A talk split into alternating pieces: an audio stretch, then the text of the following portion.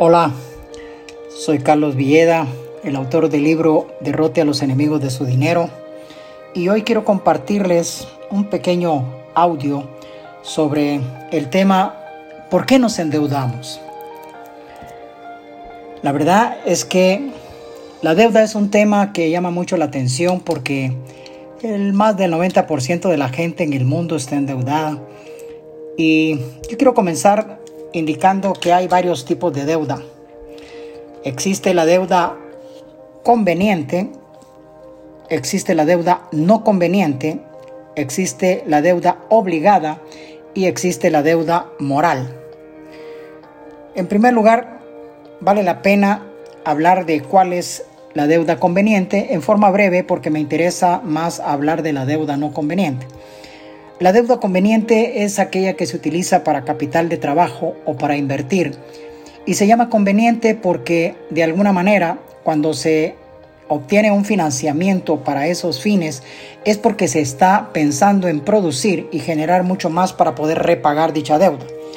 Y definitivamente la mayor parte de empresarios trabajan bajo el sistema de apalancamiento que consiste en utilizar la deuda en este sentido.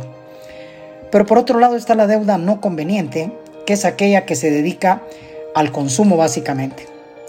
Y es no conveniente porque cuando se endeudan las personas para consumo, definitivamente no hay ninguna redituación a cambio y resulta siendo una deuda nociva porque afecta al presupuesto y cada vez hay un endeudamiento mayor de las personas. Este endeudamiento puede ser vía préstamos directos o vía tarjeta de crédito, la cual obviamente esta última resulta mucho más nociva por las altas tasas de interés que cobran el sistema financiero, que oscilan entre el 24 y 60% y algunas cobran mucho más todavía.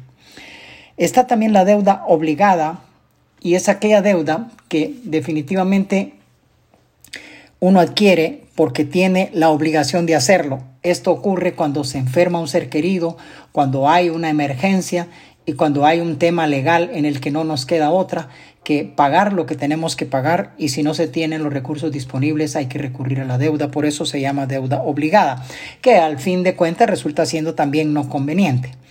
Y por otro lado está la deuda moral, que es aquella deuda que muchas veces no le ponemos importancia y es la que adquirimos con amigos, con familiares, puede ser monetaria o en dinero, que a veces resulta siendo la más nociva porque cuando uno presta a los amigos y a los familiares es cuando más cuesta recuperar ese préstamo.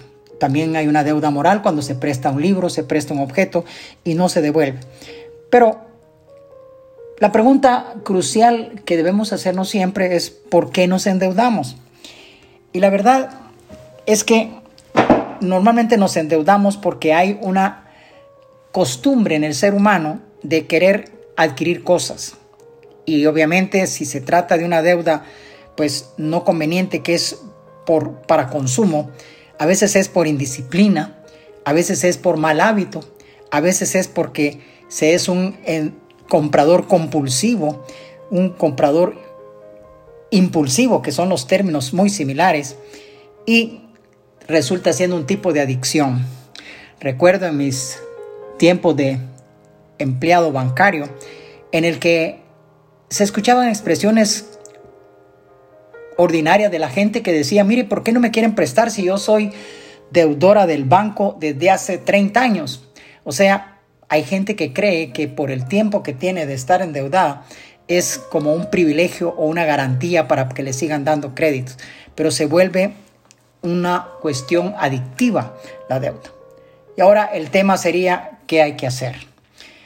Pues definitivamente la recomendación que hay que hacer es que en la medida en que se pueda medir el riesgo y esté eh, pues calculado, uno puede adquirir deuda conveniente. Porque si yo voy a conseguir un financiamiento al 10%, 15%, 20%, pero voy a hacer un negocio que tengo riesgo medido del 40, 50%, definitivamente me conviene obtener el financiamiento porque es la forma de apalancarse. Pero ¿qué hacer con la deuda de consumo? Definitivamente el consejo en términos generales que puedo darle, estimado oyente, es de que aprenda los principios básicos sobre el dinero, que obviamente en esta plataforma usted puede encontrar muchos recursos que pueden ayudarle y también le recomiendo leer mi libro Derrote a los enemigos de su dinero, en el cual usted puede encontrar muchos consejos, pero también puede encontrar en la red muchos recursos que pueden ayudarle a aprender esos principios. Pero sobre todo hay que tomar decisiones serias, tajantes, radicales, en el sentido de no gastar más de lo que uno puede recibir de ingresos. Pero definitivamente esto es fácil decirlo, es bien complicado hacerlo.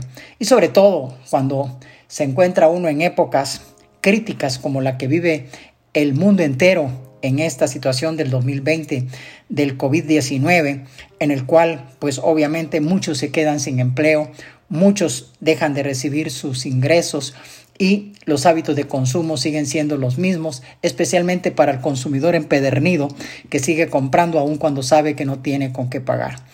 El consejo fundamental es prepárese, capacítese, aprendas los principios sobre finanzas personales y la verdad es que el manejo del dinero no es complicado, pero se requiere de disciplina. No se pierda más recursos que están disponibles en esta plataforma y en tanto nos vemos nuevamente, que Dios le bendiga ricamente.